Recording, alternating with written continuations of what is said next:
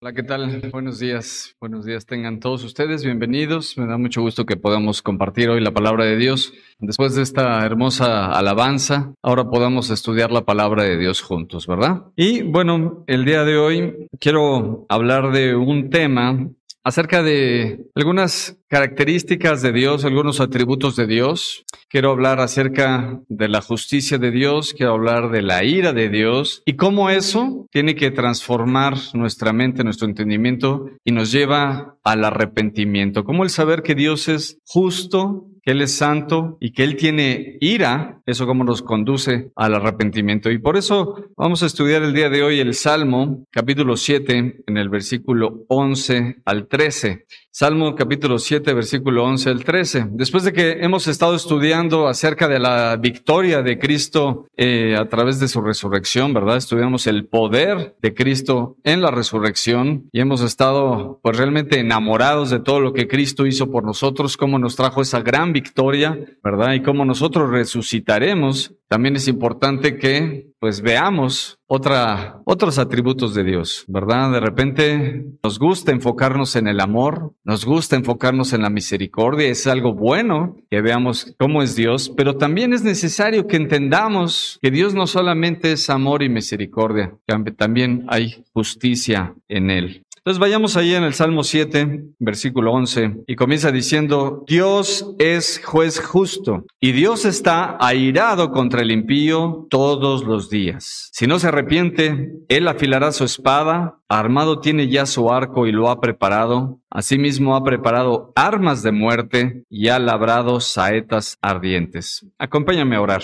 Dios amado, te agradecemos, Señor, porque podemos escudriñar las escrituras, podemos conocer quién eres tú, Señor, tus atributos, tu carácter, y eso nos ayuda a adorarte de una manera correcta, Señor. Nos ayuda a entender quién eres y lo que harás, Señor, si no nos arrepentimos de nuestros pecados, Señor. Tú nos revelas que eres un juez justo, Señor, y que estás airado contra el impío todos los días. Y te pedimos, Señor, que nos muestres nuestra condición delante de ti y que nos motives a actuar, Señor, nos motives. Señor, si no hemos tomado decisiones, que lo podamos hacer pronto, Señor. Padre, oramos en el nombre de Cristo Jesús. Amén. Bueno, pues es importante que tú sepas que el Dios que hizo los cielos y la tierra, el Dios que hizo tu vida, el que te creó, ese Dios lleno de amor, lleno de misericordia, también es un juez justo, ¿verdad? De acuerdo a lo que acabamos de leer en este momento, es un juez justo. Su justicia y su santidad se manifiestan de una manera muy especial y lo podemos ver en las escrituras y lo podemos ver en, en la realidad de este mundo. Es que Dios manifiesta su justicia y su santidad a través de su ira. La ira de Dios es una ira santa y es una verdad que Dios está airado. Y quiero que tengas esa imagen durante este sermón de que Dios, que sí es amor, pero también que Dios está airado. Y eso es importante porque Dios no se aira de la forma en que tú y yo manifestamos nuestra ira, sino que estamos hablando de la ira del Dios santo. Es una ira divina. Es una ira que ni tú ni yo podemos comprender, ni siquiera podemos experimentar, ¿verdad? Porque cada vez que tú y yo nos airamos es pecaminoso, pero la forma en que Dios se aira no es pecaminosa en ningún sentido. Y dice aquí este salmo que leímos que Dios está airado contra el impío. ¿Quién es el impío? Es el pecador no arrepentido, es el incrédulo. Y dice aquí que está airado contra él todos los días. ¿Te puedes imaginar eso?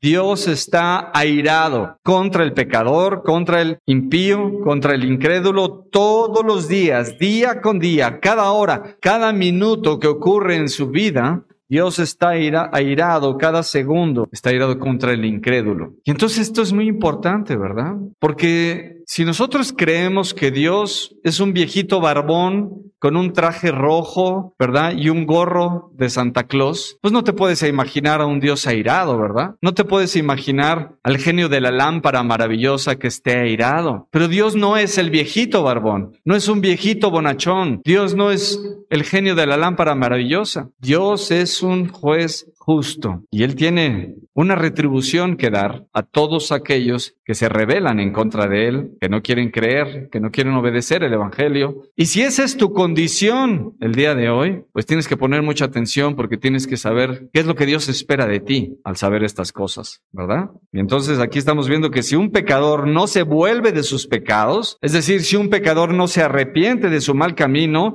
entonces Dios actuará conforme a su palabra y debido a que Dios es un juez justo, no habrá nada ni nadie que hará que eso cambie. Aquí en el Salmo 7, que es un salmo realmente eh, todo el capítulo es un salmo que presenta una plegaria, ¿verdad? De una persona que está siendo perseguida, ¿verdad? Aquí David está siendo perseguido, está siendo acusado injustamente y en todo el salmo tú lo vas a poder leer después con calma en tu casa y te vas a dar cuenta cómo es una plegaria todo este salmo. Entonces está suplicando a Dios por venganza, es lo que está diciendo aquí este salmo. Y en esta porción, específicamente en el versículo 11 al 13, está eh, hablando y presenta a Dios como el juez de la humanidad. Así es como está mostrando. Muestra a, Dios como el juez de la humanidad después de que el hombre está siendo perseguido, está siendo tratado injustamente, aquí el salmista recuerda que Dios es el Dios todopoderoso, el, juez de la humanidad,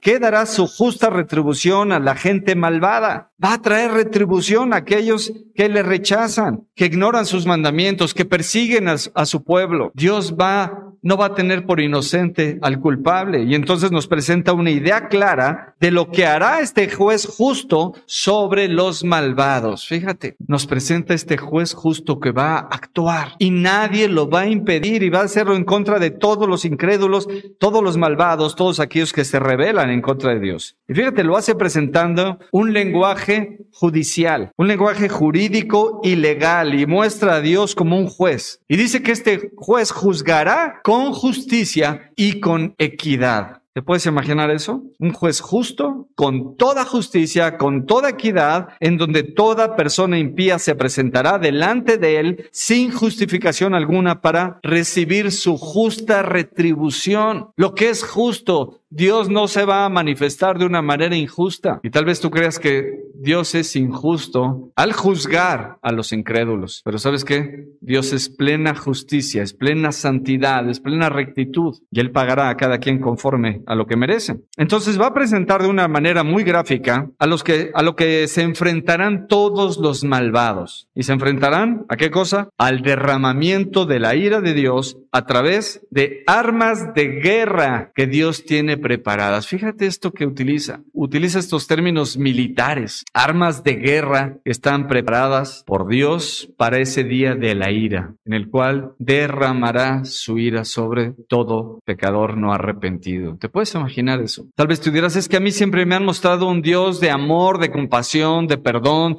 de misericordia. Y sí, Tienes razón, pero Dios es algo más que eso. Aquí nos habla de que Dios tiene una espada, de que tiene un arco, que tiene saetas ardientes. Fíjate, imagínate esta, esta ilustración que hace aquí el salmista. Estas armas de guerra es una espada que está afilada, es un arco que tiene flechas ardientes. Entonces Dios tiene preparado un arsenal de armas de guerra y está listo, lo tiene preparado, no lo va a preparar, dice que está preparado para ser usado en contra de aquellos que no se arrepienten y que no obedecen al Evangelio. Y estos son descritos en 2 de Tesalonicenses 1.8. Mira lo que dice aquí el apóstol Pablo. 2 de Tesalonicenses 1.8. Mira lo que tiene preparado Dios. En llama de fuego para dar retribución a los que no conocieron a Dios ni obedecen al Evangelio de nuestro Señor Jesucristo, los cuales sufrirán pena de eterna perdición, excluidos de la presencia del Señor y de la gloria de su poder. O sea, estas armas de guerra que Él tiene preparadas son y están listas para dar retribución a aquellos que no obedecieron al Evangelio, a aquellos que no quisieron conocer a Dios. Ahora, evidentemente esto no significa que Dios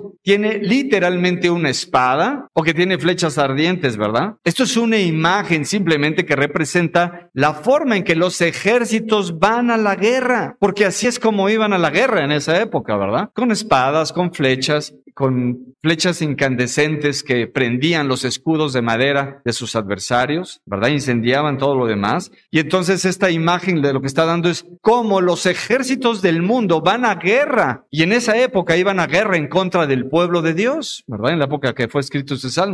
Y entonces, así de la manera en que los ejércitos se armaban hasta los dientes para ir a pelear en contra del pueblo de Dios, Dios mismo dice, así de la misma manera yo derramaré mi ira sobre toda la nación que no crea en mi nombre. Está pagando con la misma moneda, es lo que representa este salmo. Está diciendo de esa misma manera, ¿verdad? Va a tratar Dios a aquellos que persigan injustamente a sus hijos y todos aquellos que no se arrepientan de sus pecados, ¿verdad? Entonces, esta es la realidad de quién es Dios. Y aunque este mundo se ha encargado de esconder esta verdad, este mundo se ha encargado de olvidar completamente esta verdad en las mentes de las personas, incluso en las iglesias. Este tema se ha borrado de los sermones. Pero a pesar de todo eso, Dios sigue teniendo una espada, sigue teniendo un arco, tiene armas de muerte y está airado contra el impío todos los días de su vida. ¿Por qué? Porque Dios es un juez justo. Y tú vas a decir, yo he estado aquí durante meses y a mí hemos estado hablando de puras cosas bonitas, ¿verdad? Acerca de Dios. Y hoy me traen este sermón de que Dios está preparado con armas. ¿Sabes qué? Porque Dios es bueno también. Porque Dios es amoroso. Y Dios quiere no derramar su ira sobre ti. Piénsalo nada más. ¿Por qué estás hoy aquí? ¿Tú crees que es casualidad que tú hayas venido a escuchar este sermón? Yo creo que no. Dios actúa soberanamente y tiene propósitos buenos para nosotros. Y Él quiere que te arrepientas para no usar estas armas en contra tuyo, ¿verdad? Pero bueno, hace algunos siglos, en el siglo XVII, después de la reforma inglesa, hubo un grupo de hombres llamados los puritanos. No sé si tú los has escuchado, los puritanos. Bueno, para estos hombres, la Biblia era la posesión más preciosa que el mundo podría permitirse. Su, su convicción más profunda era que la reverencia a Dios significaba reverencia por las escrituras. Servir a Dios significaba obediencia para las escrituras. Por lo tanto, para su mente no podía darse un insulto mayor al Creador que rechazar la palabra de Dios escrita. Si alguien rechazaba su palabra, para ellos era un insulto. Y por el contrario, no podía haber un acto de reverencia mayor que apreciar su palabra, estudiarla con detenimiento y luego vivirla y también enseñarla a otros. Bueno, esta devoción a Dios de estos hombres hacía que en sus sermones predominara el terror de este tipo de verdades. De la boca de hombres como John Bunyan o Richard Baxter, se oían las más temibles advertencias sobre el juicio venidero y tú puedes escuchar o ver sus sermones y te darás cuenta que al leerlos, este tipo de verdades de el juicio venidero del infierno predominaban en sus, en sus sermones. Y hubo un hombre un hombre llamado Jonathan Edwards, que él nació en el año 1703. Bueno, este hombre en una ocasión predicó un sermón muy famoso llamado Pecadores en manos de un Dios airado. ¿Te puedes imaginar ese título nada más? Pecadores en manos de un Dios airado. Ya nada más de escucharlo ya te, te, da miedo, ¿verdad? Saber qué es lo que contiene ese sermón. Bueno, durante este sermón, el Espíritu Santo trajo tal convicción de pecado que la gente literal gritaba en medio de la congregación, me voy al infierno. La gente comenzó a gritar, me voy al infierno. Y literalmente se agarraban de los postes del edificio porque sentían que ahí mismo la tierra se iba a abrir e iban a ser tragados a la perdición eterna. Un fragmento de este sermón te lo quiero leer, lo que dice. Él dijo, esto que has oído es el caso de cada uno de ustedes que se encuentra fuera de Cristo. Ese mundo de miseria, ese lago de azufre ardiente se extiende por debajo de ti. Allí está el espantoso abismo de las llamas ardientes de la ira de Dios. Ahí está la ancha boca del infierno abierta de par en par y no tienes nada sobre qué permanecer en pie ni nada de dónde agarrarte. No hay nada entre ti y el infierno, sino solo el aire. Es tan solo el poder y el puro placer de Dios el que te soporta. O sea, ¿por qué no te has ido al infierno? Por solamente el poder de Dios. Es lo que ha evitado que hasta el día de hoy mucha gente no esté en el infierno y otras pues ya están sufriendo, ¿verdad? El día de hoy. Pero en el tiempo en el que vivimos, ¿qué ocurre? Que los predicadores y la gente ha hecho todo lo posible por ni siquiera pensar ni mencionar un poco de estos terrores, ¿no es así? ¿Qué tan frecuente es que escuches de este tipo de sermones? Es poco frecuente. Y si mencionamos el castigo de Dios por los pecados, si mencionamos la condenación eterna en el infierno, se nos acusa de tratar de manipular a las personas a través del miedo y manipularlos para que se arrepientan. Pero debemos de predicar la verdad. Debemos de predicar quién es Dios, debemos enseñar lo que es la realidad y no por eso vamos a a dejar de advertir de la condenación eterna, porque es un deber de todo predicador anunciar esto. Cuando los hombres pecan, es necesario decirles que habrá un castigo, que habrá una retribución. Y por cuanto todos los hombres han pecado, es necesario continuar advirtiendo sobre la ira de Dios contra el impío. Es necesario, porque el pecado no cesa, el pecado no se acaba. Somos una fábrica de pecados, ¿verdad? Y si no nos arrepentimos, entonces la ira de Dios vendrá sobre todo incrédulo y todo rebelde y todo desobediente. Pero ¿con qué se ha llenado el oído de los congregantes? En las iglesias se ha llenado de sermones sobre el amor de Dios, de cuánto Dios les ama, de cuánto Dios tiene un plan maravilloso para tu vida y que Dios quiere prosperarte, quiere que seas feliz,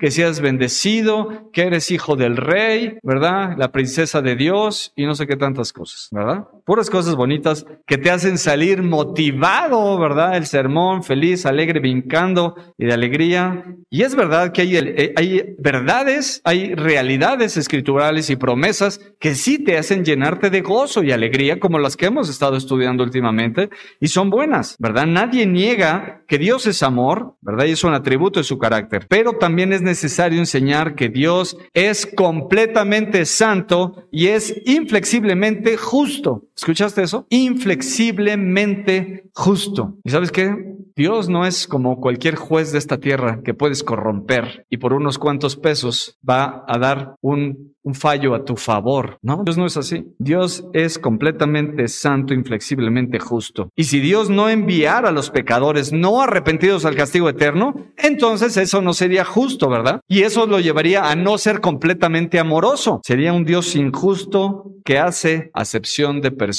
y no cumple lo prometido, ¿no es así? Y tal vez tú te preguntas, ¿por qué Dios tiene que afilar su espada? Pues es una imagen, ¿verdad? De la que va a ocurrir en realidad. ahí en el versículo 11 del Salmo 7. Vamos un momento ahí.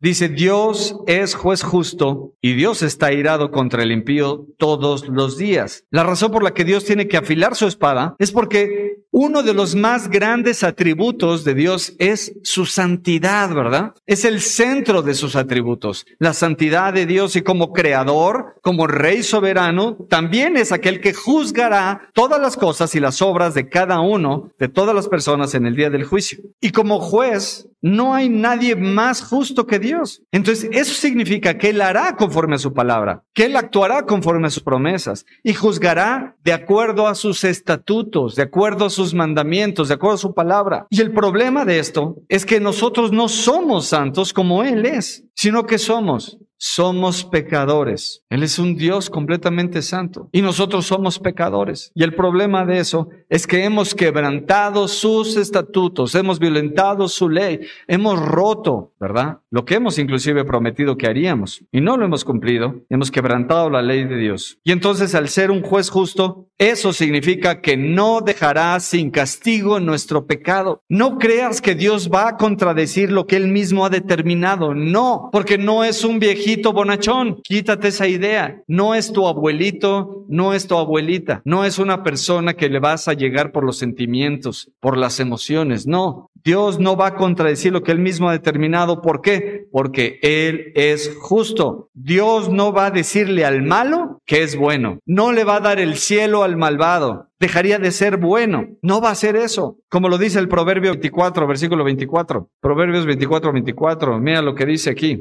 El que dijere al malo, justo eres, ¿qué va a pasar? Los pueblos lo maldecirán y le detestarán las naciones. Imagínate, si tú le llamas malo, si tú le llamas justo al malo, a una persona mala, tú le dices, no, es que tú eres muy bueno, eres justo, tú vas a ir al cielo. Dice aquí, los pueblos lo maldecirán y le detestarán las naciones. Dios no puede hacer eso. Si Dios te diera entrada libre al, al cielo, si Él te abriera las puertas del cielo, tú siendo un injusto, siendo un pecador no arrepentido, no arrepentido entonces Él mismo se convertiría en un juez injusto. Y tal vez tú puedes pensar en tu mente que al final Dios no te va a castigar, que Él no te va a castigar por tus pecados Tú pienses que Dios simplemente está afilando su espada, ¿no? Te la imaginas ahí como un herrero afilando la espada y que después al final solamente la va a guardar y la va a dejar ahí guardadita y va a contradecir su palabra. Tal vez tú dices, no puedo creer que Dios castigue el pecado. ¿A poco toda la gente que peca y que no se arrepiente, ¿a poco sí van a ir al infierno? Eso significaría que el infierno está lleno de personas, ¿verdad? Pues sí,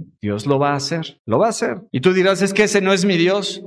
Mi Dios es un Dios de amor, es un Dios perdonador. Bueno, déjame decirte que conoces solo una parte de Dios. Te hace falta conocer la otra parte de Dios, el carácter de Dios. Pero mira, para ilustrártelo un poco, te voy a leer lo que escribió el profeta Isaías sobre lo que ocurrirá a aquellos que aborrecen a Dios cuando Jesucristo regrese como vengador. Porque sabemos que Jesús va a regresar, ¿verdad? Y en, esa ocasión que venga, en su segunda venida, él, ya no va a venir como esa mansa oveja o ese cordero, ¿verdad? Sino que va a venir como un vengador, a juzgar a las naciones. Fíjate, Isaías 63, versículo 1. Este pasaje, la verdad es que te revela grandemente quién es nuestro Dios. ¿Quién es este que viene de Don, de Borra, con vestidos rojos? Imagínate, trae vestidos rojos. Este hermoso es su vestido, en su vestido que marcha en la grandeza de su poder. Fíjate que contesta, yo, el que hablo en justicia, grande para salvar. Le preguntan, ¿por qué es rojo tu vestido y tus ropas como del que ha pisado? En lagar, aquellos que pisan las uvas para hacer vino. ¿Por qué tu ropa está así? Fíjense el versículo 3. He pisado yo solo el lagar y de los pueblos nadie había conmigo. Fíjate, los pisé con mi ira y los hollé con mi furor y su sangre salpicó mis vestidos y manché todas mis ropas. ¿Te das cuenta? Por eso trae vestidos rojos.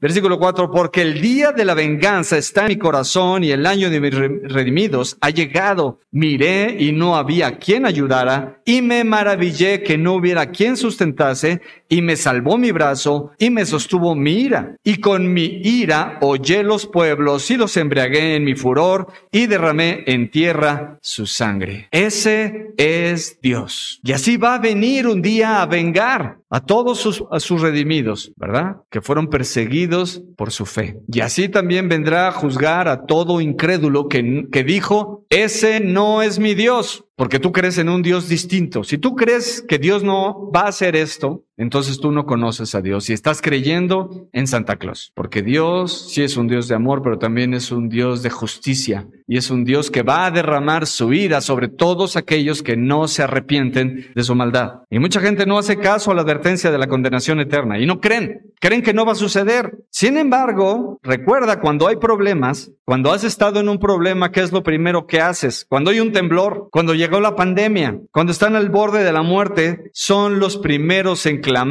por misericordias, ¿no es así? Pero cuando se pasa la pandemia, cuando se pasa el temblor, entonces la gente se le olvida. Pero piensa un momento en aquellos soldados, esos soldados que se enlistan para ir a la guerra, ¿verdad? Muy fuertes y valientes y creen que todas las pueden y se declaran abiertamente ateos. Pero cuando están ahí en la batalla, al borde de la muerte, son los primeros, ¿verdad? Que van a estar clamando a Dios cuando ven los cuerpos de sus compañeros muertos y cuando se dan cuenta que al final va a ser el mismo camino para ellos, claman a gran voz a Dios rogando por perdón y por misericordia. ¿Por qué? Porque su conciencia les grita y saben que son culpables delante de Dios por sus pecados y que les espera la condenación eterna. Pero tú no tienes que esperar hasta estar al borde de la muerte, ¿verdad? Tú el día de hoy estás escuchando esto. Pero ¿sabes qué? El problema es que Dios conoce todas las cosas. El problema para nosotros, Él conoce nuestra mente, conoce nuestros pensamientos, nuestras acciones, y el problema de eso es que como juez justo, Él dará a cada quien conforme a lo que haga, conforme a sus obras, conforme a sus pensamientos, conforme a su voluntad. Y mira lo que dice Jeremías 17:10. Jeremías 17:10.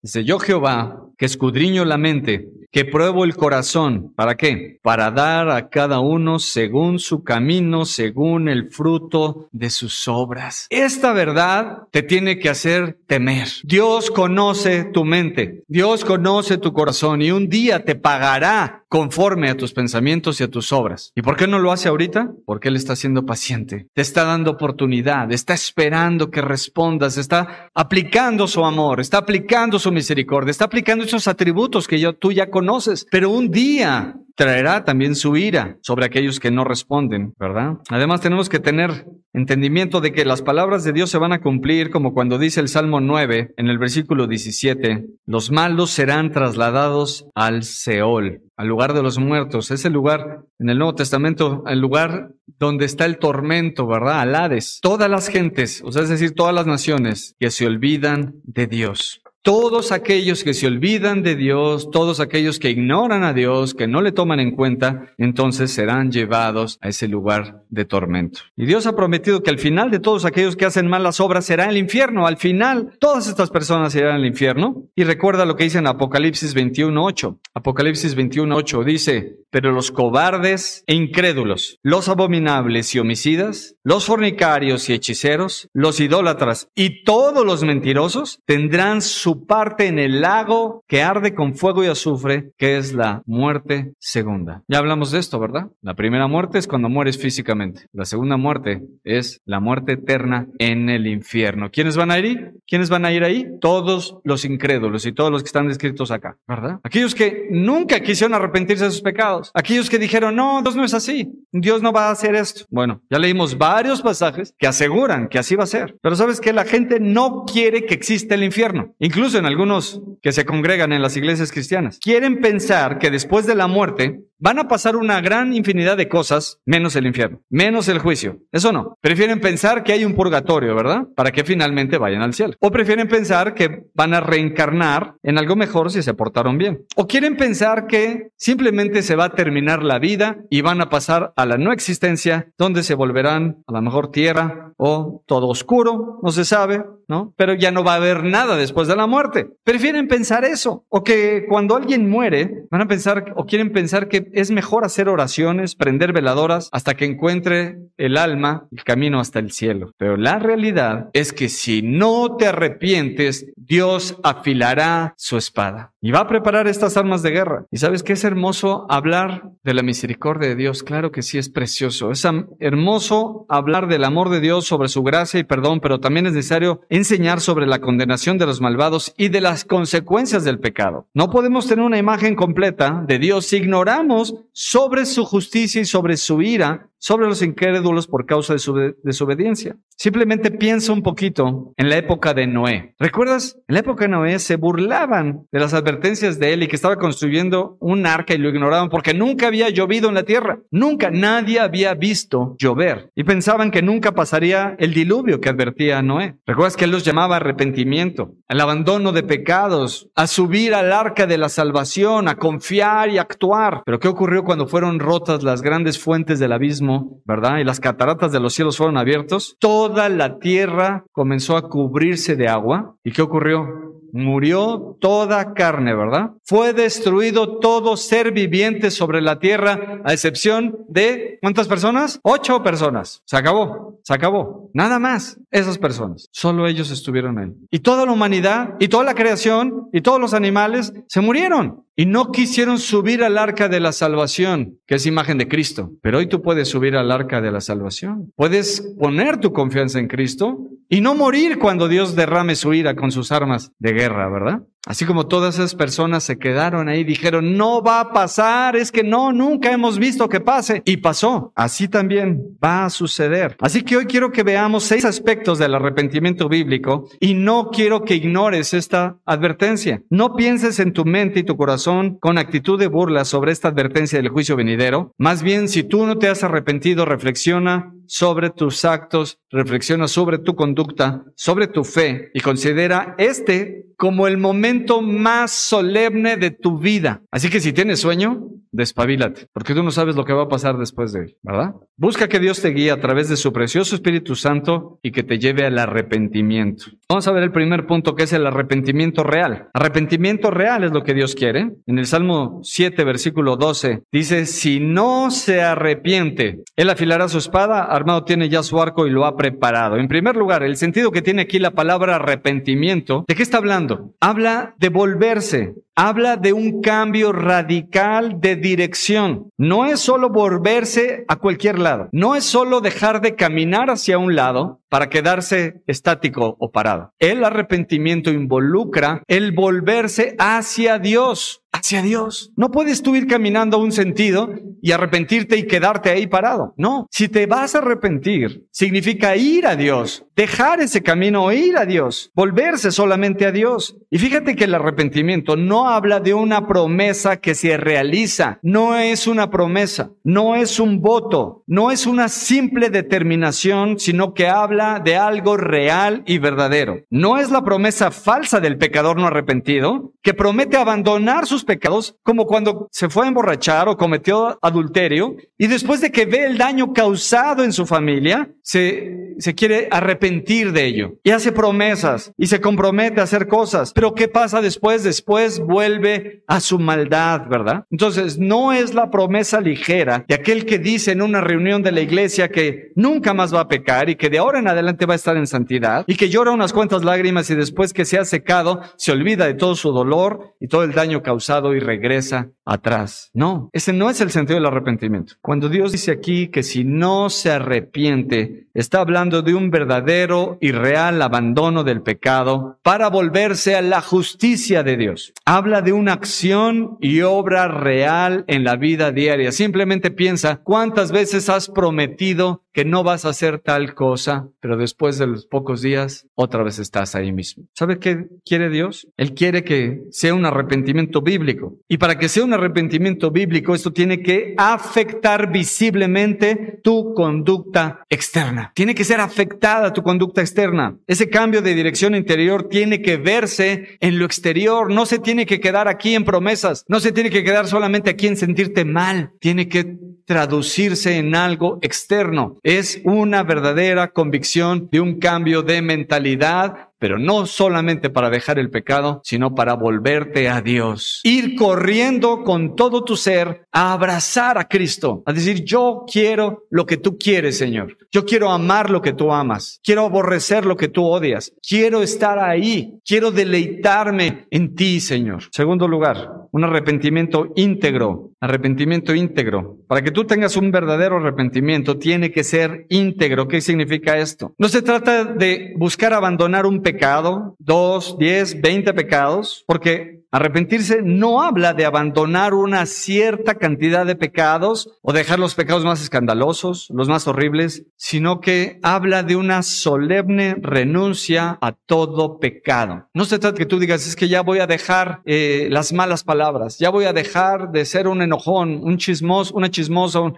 amargado. No se trata de simplemente tomar un pecado y decirle, este ya lo voy a dejar. No, es una solemne solemne renuncia a todo pecado. Porque si tú te reservas un solo pecado, si tú guardas un poco de egoísmo en tu corazón, entonces estás haciendo de tu arrepentimiento una simulación solamente. Y lo que Dios quiere es todo. ¿Tú sabías eso? Que Dios quiere todo de ti. Él no quiere un poquito de ti. Él no quiere un poco de tu tiempo, ni un poco de tu mente, ni un poco de tus fuerzas, sino que Él quiere todo. ¿Sabes por qué? Porque Cristo entregó todo por ti, ¿verdad? Todo. Él no tomó el ser igual a Dios como cosa que aferrarse, ¿verdad? Sino que se despojó a sí mismo, tomó forma de siervo y se encarnó y vino a esta tierra. Y entregó todo por ti. Dio todo, su vida misma, y murió. Y así como Él entregó todo, quiere que tú entregues todo, pero no reserves pecados. No te conformes con abandonar tus pecados más evidentes. Mira, a veces el abandono de los pecados más escandalosos es lo más fácil. Dejar el adulterio, dejar la amargura, dejar las cosas que se ven eso es a veces más fácil. Las cosas de aquí adentro, que solamente tú sabes, son las cosas más difíciles. Pero ¿qué tienes que hacer?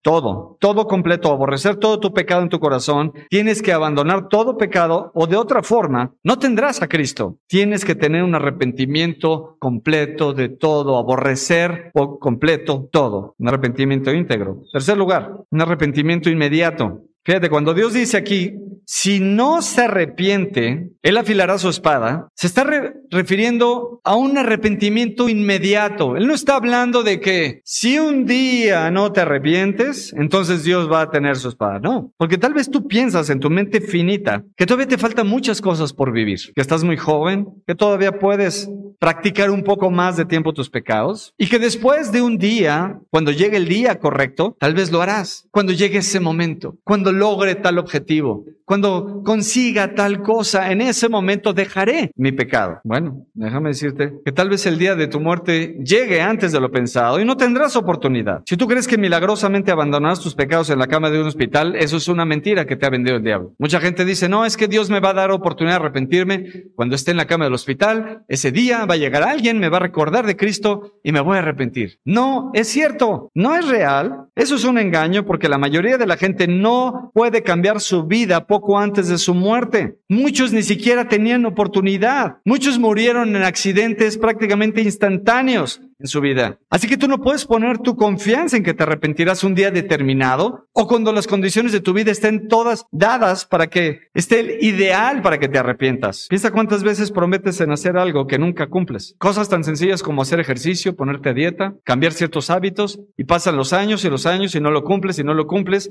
y así tú crees que vas a cumplir algo espiritual como el arrepentimiento. No lo has hecho. Tal vez tú tienes Piensas que tienes tiempo de sobra y tal vez tú crees que no será como muchos dicen que el arrepentimiento es hoy, pero fíjate lo que dice Hebreos 9:27. Hebreos 9:27 dice, de la manera que está establecido para los hombres que mueran una sola vez y después de esto, el juicio. ¿Tú crees que vas a tener tiempo? La muerte llega, estimado amigo, sin anuncios, ¿verdad? Llega sin advertencias, llega rápido, llega real y después de la muerte viene el juicio. ¿Y sabes qué es lo? ¿Tú qué crees que estaba pensando las personas que hace poco, si escuchaste en las noticias, fueron a un paseo en globo aerostático. ¿Ya lo escuchaste eso? Que hubo un terrible accidente. Esas personas eran una familia, ¿verdad? Que fueron a un paseo en globo aerostático. ¿Tú qué crees que pensaron en la mañana cuando iban ahí? Que iban a pasear un momento bonito, que iban a poder ver el horizonte, ¿verdad? La vista hermosa. Pero inesperadamente, ¿qué ocurre? Se incendia el globo aerostático estando ellos en el aire, una persona se avienta, sobrevive, la otra persona se avienta también, pero muere, y la otra queda quemada en el globo aerostático. ¿Tú crees que ellos pensaban que iban a morir ese día? No, la muerte llega sin avisar. Y si ellos algún día escucharon del Evangelio y alguien les predicó y ellos mismos dijeron, después del paseo me voy a arrepentir, nada más deja voy al globo aerostático y después me arrepiento. Como mucha gente dice, después de esto, después de aquello lo haré. Ellos ya no tuvieron más remedio, no tuvieron oportunidad, no hubo advertencia. Cuando el Espíritu Santo convence a los hombres de pecado, nunca quieren oír ni pensar en dejar sus pecados más adelante o en tal fecha, sino que lo hacen en ese momento. Porque puede que no tengas otro día para arrepentirte. Y el arrepentimiento, ¿sabes cuándo es? ¿Cuál es la mejor fecha para arrepentirte? Es hoy.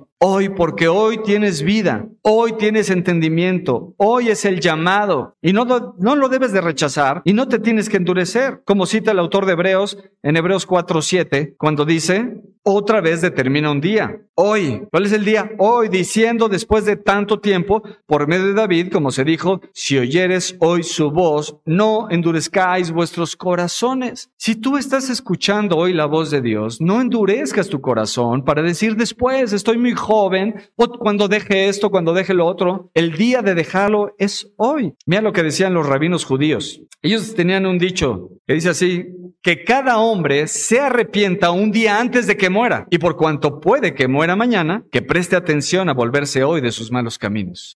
Arrepéntete un día antes de que mueras. Y como tú no sabes si vas a morir mañana, que sea lo más pronto posible, ¿verdad? Así que Dios demanda un arrepentimiento inmediato porque jamás ha prometido que tendremos hora previa para arrepentirnos, con excepción de esta hora en la que estamos. Cuarto punto, el arrepentimiento de corazón. Arrepentimiento de corazón. Un verdadero arrepentimiento debe ser de corazón Porque no solo de los actos necesarios, sino también del corazón, un verdadero dolor en el alma por los pecados cometidos. Cuando una persona está arrepentida, le duele su pecado, llora por su pecado, le causa dolor y tristeza por la condición pecadora en la que se encuentra, por el dolor de haber quebrantado los mandamientos del Dios Santo. Pero ¿sabes qué pasa muchas veces? Que una persona puede renunciar a todos sus pecados externos, puede lograr moralizarse. ¿Qué significa eso? Entender lo que está bien y lo que está mal. Tener claridad de que esto es malo, esto es malo, esto no le agrada a Dios y se moraliza. Y puede mostrar una conducta íntegra. Y a pesar de todo eso, no estar arrepentido genuinamente. ¿Por qué? Porque el verdadero arrepentimiento es volver tu corazón a Dios, volcarlo totalmente y es entregar toda tu alma a Dios para ser suyo por siempre y para siempre. Eso es renunciar a los pecados de corazón. En tu corazón has resuelto volverte a Dios para siempre, no de forma momentánea, no en lo que te conviene, no en lo que sí puedes, sino en todo. Pero hay que tener mucho cuidado, porque en ocasiones hay personas que en lugar de volverse a Dios, abandonan sus pecados para volverse a sí mismos. Y se vuelven a sí mismos. En lugar de irse a Dios, se vuelven a ellos mismos. ¿Para qué? Para su propia exaltación y su propia gloria. Y entonces se arrepienten en sus propias fuerzas y confían en sus obras, confían en su pobre naturaleza humana y entonces están muy orgullosos porque ahora ya obedecen a Dios, pero lo único que están haciendo es exaltarse a ellos mismos. ¿Y sabes qué pasa? Que no le dan lugar a la obra regeneradora del Espíritu Santo, no ponen su fe salvífica en Jesucristo, sino ponen su fe y confianza en ellos mismos. Y se vuelven ellos sus héroes. En lugar de que Cristo sea el héroe, ellos se salvan a sí mismos. ¿Por qué? Porque ahora ya obedecen, porque ahora ya van a la iglesia, porque ahora ya hacen esto, lo otro y aquello, y hacen tan buenas obras que creen que están haciendo lo bueno, pero se olvidan de Jesucristo. Dejan a un lado a Cristo. Y no debemos de pensar que cambiar o dejar pecados solamente es arrepentirse para salvación. No solamente el dejar pecado significa arrepentirse. Debemos recordar que debe ser una vuelta de toda el alma, de modo que el viejo hombre sea ahora creado en Cristo. O sea, tienes que permitir que Cristo sea el que haga toda la obra completa. Tiene que ser de corazón, no es de ti mismo. Tiene que ser un producto milagroso de la obra de Dios, una nueva criatura en Cristo Jesús. No en nosotros mismos ni en nuestras fuerzas, sino en el objeto de nuestra redención que es Jesucristo. Si no lo hacemos así, no es un arrepentimiento de todo corazón. Es un arrepentimiento solamente externo de obras. Vamos a ver el quinto, el quinto lugar, el quinto punto. Arrepentimiento perpetuo. Además, el arrepentimiento debe ser perpetuo. Tu volverte a Dios durante lo que queda el día de hoy no es lo que te dará prueba de que eres un verdadero convertido. O sea, si tú dices, hoy me arrepiento y ya, pasé el día, eso no va a dar la evidencia de que estás arrepentido, sino que la evidencia va a ser el abandono de tu pecado durante toda tu vida hasta el día de tu muerte. No, tú no puedes pensar que porque una semana tuviste una vida recta es lo que evidencia que realmente te has arrepentido. No porque leíste, oraste unos días, sino porque habrá un aborrecimiento del pecado para siempre. ¿Te das cuenta? Lo que cambia es tu relación con el pecado. Ya no lo amas, sino que lo odias, ¿verdad? Y el cambio que Dios hace en la vida de un verdadero creyente no es un cambio temporal ni transitorio. Dios viene a transformar vidas. No se trata de limpiar una herida superficialmente, sino que se trata de limpiar la profundidad para que no infecte toda la carne, aborreciendo todos los días el pecado y tratándolo como un enemigo para siempre. Así que puede que hoy y por unos días puedas ser serio con tu pecado, que unos días tengas una actitud de reverencia a Dios, pero si después vuelves a tu condición pasada, será como lo que dice el Proverbio 26, versículo 11, como perro que vuelve a su vómito, así es el necio que repite su necedad, ¿verdad? Entonces, en lugar de que el arrepentimiento sea como una prueba de la gracia de Dios, solamente ese arrepentimiento servirá para hundirte más en el infierno. ¿Te das cuenta? En sexto lugar, quiero hacer una diferenciación entre el arrepentimiento legal y el arrepentimiento bíblico. Y es importante distinguir entre el arrepentimiento legal y el arrepentimiento bíblico, el arrepentimiento del Evangelio, porque a veces es difícil distinguirlo. A veces es difícil distinguir si una persona realmente se ha arrepentido porque ha creído en el Evangelio o simplemente lo ha hecho por ley, porque le han dicho que tiene que hacerlo, ¿verdad? Pero hay ciertas marcas que nos pueden ayudar y que te pueden servir a ti para examinarte qué tipo de arrepentimiento has tenido si es que te has arrepentido. Para empezar, el arrepentimiento legal nos hace temer la ira de Dios. Escuchas que Él tiene una espada, que Él tiene un arco y que tiene flechas ardientes y eso te hace temer y entonces quieres huir de la ira de Dios. Pero por el contrario, el arrepentimiento del Evangelio nos lleva a temer la causa de la ira de Dios y esa causa es el pecado. Nos lleva a temer el pecado. No te lleva a temer a Dios, sino a temer el pecado, porque cuando alguien se arrepiente con la gracia del Espíritu Santo, se arrepiente no del castigo del pecado, sino del pecado mismo.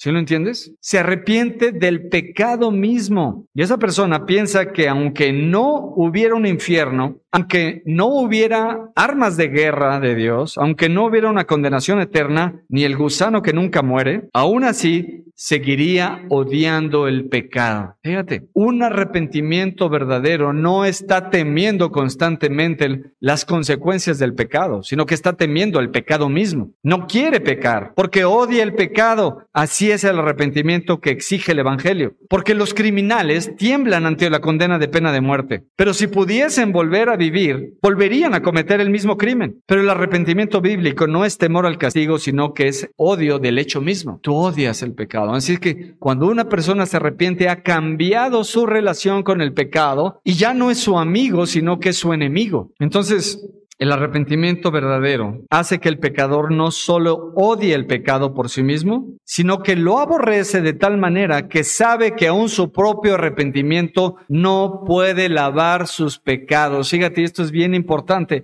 El verdadero arrepentimiento es aquel que sabe que aún arrepintiéndose, eso no va a quitar sus pecados, eso no va a lavar sus culpas, porque sabe que ni aún su vida recta puede borrar sus pecados pasados. Fíjate. Pero qué caso no me estás diciendo que me arrepienta? ¿No me estás diciendo que así voy a evitar la ira de Dios? Si yo dejo de pecar, entonces evitaré la ira de Dios. No, porque ya tienes culpabilidad pasada. Si aún te arrepientes, tienes pecados pasados. Y la persona que se arrepiente verdaderamente sabe que merece la ira de Dios, sabe que no puede librarse por sus propias fuerzas y actos, así que necesita clamar por misericordia. Necesita ahora clamar por perdón, por una gracia inmerecida, por un regalo que venga del cielo como un mendigo que no tiene fuerzas, que no tiene capacidad ni forma de obtener algo y que lo único que puede hacer es tirarse al frente de una calle calle y pedir y rogar que le den una moneda, ¿verdad? ¿Qué hace un mendigo que sabe que no puede subsistir por sí mismo? Pedir, rogar, eh, aquellos verdaderos que realmente no pueden trabajar, que los encuentras en la calle, que están debilitados y que si tú no les das una moneda, ellos simplemente se van a morir porque no tienen otra alternativa. Así es una persona que sabe que sus pecados le han condenado al infierno y sabe que no tiene nada para compensar lo grave que ha hecho. Así que solamente lo que le queda es clamar a Dios por misericordia, por compasión y no está intentando salvarse por sus propias obras, sino que se arrepiente porque sabe que el pecado es algo que odia, es algo que lo ha separado de Dios y abandona sus pecados y se arrepiente, pero clamando a Dios por perdón, por misericordia y Dios responderá en términos de Jesucristo. Dios responderá a través del sacrificio de Jesús en favor de él, ¿verdad? Y entonces se da cuenta que la única forma de salvarse es abandonarse en fe en la sangre y en la obra redentora de Jesús, en sus méritos y no en los suyos propios. Porque Jesús ya cumplió con todo lo necesario, ¿verdad? Porque Jesús realmente obedeció lo que él no podía obedecer y murió la muerte que él merecía. Así que sabe la persona arrepentida que solamente en Cristo obtiene el perdón de pecados, aun con todo y su arrepentimiento. Y en conclusión, para terminar, y quiero llevarte a la reflexión, tú mejor que nadie conoces tu condición. Tú sabes cómo estás hoy en día. Tú sabes mejor que nadie si verdaderamente te has arrepentido o no. Solamente tú sabes si amas el pecado o lo odias. Tal vez lo haces en oculto, tal vez lo haces abiertamente, pero quiero que analices tu vida y quiero que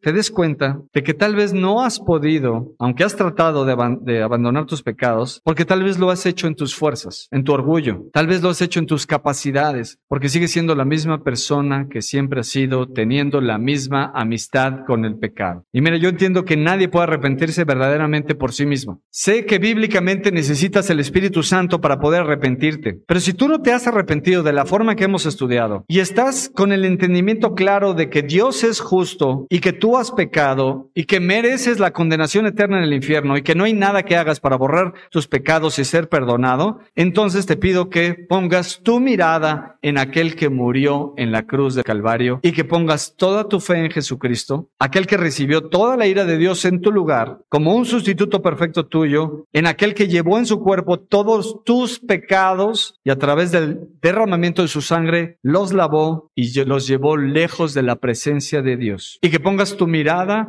y toda tu fe en el Señor y Salvador Jesucristo, quien es el único camino para que tú puedas alcanzar el perdón de pecados. Solamente. Pero sin arrepentimiento tampoco hay perdón. Y sin fe tampoco puede haber un verdadero arrepentimiento. ¿Qué necesitas? Arrepentirte y creer en Jesús. Y te pido que clames a Él para que te dé un arrepentimiento verdadero. Si tú has estado tratando y tratando y no has podido, deja de tratar en tus fuerzas y ve a Cristo y ve y ruega a Él para que te dé un arrepentimiento verdadero, para que a través del Espíritu Santo ahora sí puedes abandonar tu camino de maldad y puedes ir y volverte a Dios y darle la espalda al pecado y le dejes de dar la espalda a Dios y te vuelvas a Él. Y date cuenta, tú sabes si eres un pecador no arrepentido. ¿Te das cuenta que tu corazón es duro como el hierro? ¿Te has dado cuenta que has sido muy duro? Bueno, pues Dios puede poner tu corazón en el horno de su amor y lo puede fundir para crear un corazón de acuerdo a su voluntad. Y Él puede hacer lo que tú nunca has podido hacer, que es cambiar tu corazón de piedra por uno de carne, que le ame y le adore y lo obedezca. Y mira tus pecados y mira tu maldad y mira lo que tú has hecho. Y ve tu corazón y tu condición perdida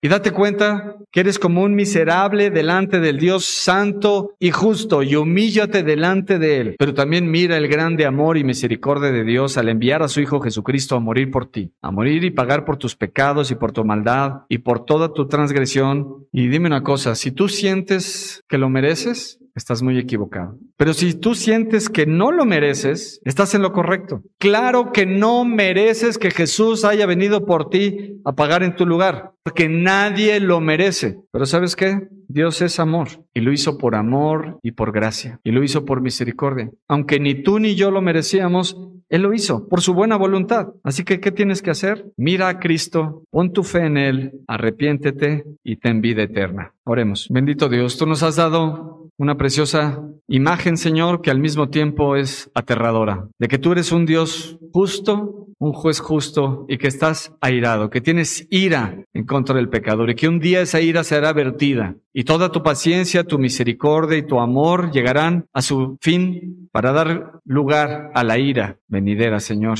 Y la realidad es que ninguno de nosotros quiere experimentar esa ira y no queremos estar en manos de un Dios airado, Señor. No queremos, Padre. Así que en, tu amor y tu misericordia, tú hoy nos das oportunidad a todos los presentes de arrepentirnos, Señor, de todos nuestros pecados. Y yo te ruego que concedas arrepentimiento hoy a todos los que escuchan, Señor. Un arrepentimiento verdadero, un arrepentimiento de corazón, un arrepentimiento íntegro, definitivo, Señor. Un arrepentimiento que confía en ti, que no se basa en las obras humanas, sino en la obra suprema de Jesucristo en la cruz, pagando por nuestros pecados, Señor. Pero hay que tomar decisiones, hay que tomar una resolución, hay que poner nuestra fe en Cristo y hay que confiar plenamente en ti para salvación, Señor. Basta ya el tiempo pasado, Señor. Basta ya todo el pecado pasado. Te ruego que traigas arrepentimiento y convicción, Señor, aquellas almas que tú quieres salvar, Padre. Te pido que tu Espíritu Santo venga y convenza de pecados, Señor, y que puedan mirarte a ti y que puedan clamar por perdón y misericordia, Señor, por compasión, porque solamente tú puedes librar del infierno, Señor, solamente tú puedes librar del castigo eterno, solamente tú puedes olvidarte de los pecados a través de mirar la obra de Cristo. Que sea propicio, Cristo, para todos nosotros, Señor. Que sea hecha tu voluntad, Padre, y que traiga salvación a quien tú quieras, Señor, que se arrepientan de sus pecados, Padre. Señor, te damos gracias por tu palabra y oramos en el nombre de Cristo Jesús. Amén.